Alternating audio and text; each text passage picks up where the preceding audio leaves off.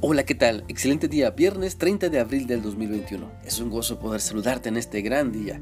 Tenemos para que continuemos meditando en lo que la palabra de Dios nos enseña en la carta a los Hebreos capítulo 9 y seguiremos leyendo los versículos 11 y 12, los cuales dicen así. Pero ya vino Cristo, el sumo sacerdote de las bendiciones que nos han llegado ahora.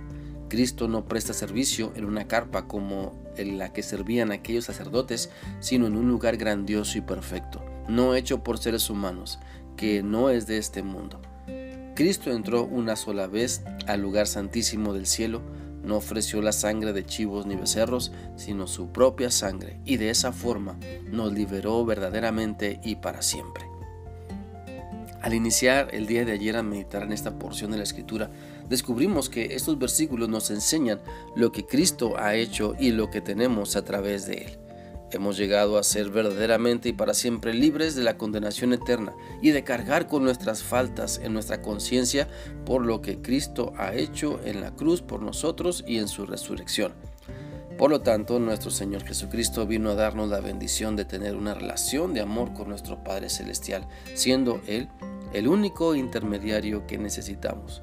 Por eso el pasaje de Hebreos 9 le llama el gran sumo sacerdote de las bendiciones. Por eso Continuemos entonces analizando este pasaje para descubrir lo que Dios nos da a través de Cristo.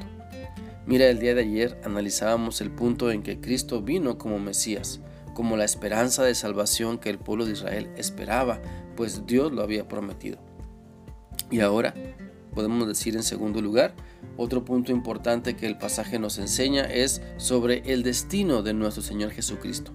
Una parte del pasaje de Hebreos 9:11 dice, pasó a través del tabernáculo mayor y más perfecto, no hecho por el hombre. Esto nos hace ver la función de Cristo como sumo sacerdote.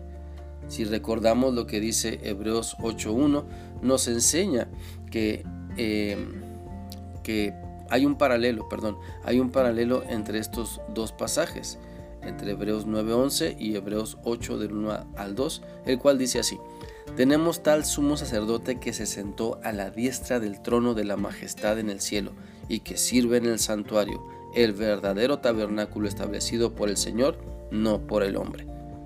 También podemos leer en Hebreos 9:24 lo siguiente, porque Cristo no entró en el santuario hecho por el hombre, que era solo una copia del verdadero. Él entró en el cielo mismo para presentarse ante Dios a favor nuestro. Podemos entender entonces que el tabernáculo mayor y más perfecto está en el cielo, es decir, ante la presencia misma de Dios y que nuestro Señor Jesucristo está ahí intercediendo por nosotros como digno por su sacrificio en la cruz y su resurrección.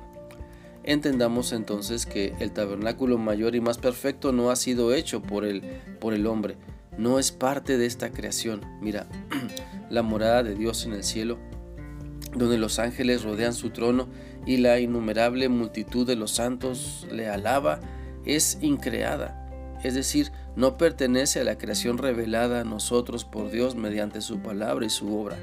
El tabernáculo que Moisés erigió y Dios llenó con su presencia, según nos lo enseña Éxodo 40:35, difiere del tabernáculo mayor y más perfecto que está en los cielos. El tabernáculo celestial da a los santos libre acceso a Dios porque ningún velo separa a Dios del hombre. Cristo abrió el camino a Dios en base a su obra como mediador hecha aquí en la tierra. Por eso es que quiero animarte para que, por medio de lo que Cristo ha hecho por ti, tú puedas ser verdaderamente y para siempre libre de creer en mentiras que te han engañado sobre la forma de buscar a Dios o sobre quién intercede por ti.